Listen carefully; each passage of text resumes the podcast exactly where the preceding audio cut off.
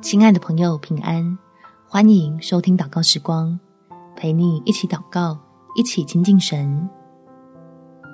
达标来不及，或许神另有带领。在腓立比书第三章第十四节，向着标杆直跑，要得神在基督耶稣里从上面召我来得的奖赏。有时天赋要赐的福不在你我的计划上，让我们不需因此灰心而停下蒙福的脚步。只要学习看向更高的目标，去理解天父的心意，就能让自己得到真正的好处。我们一起来祷告：天父，谢谢你爱我，不是看我的表现。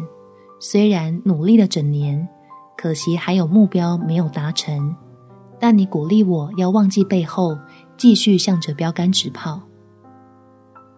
知道你要领我抵达的目的地，是经历过够用的恩典才会进入的流奶与蜜之地。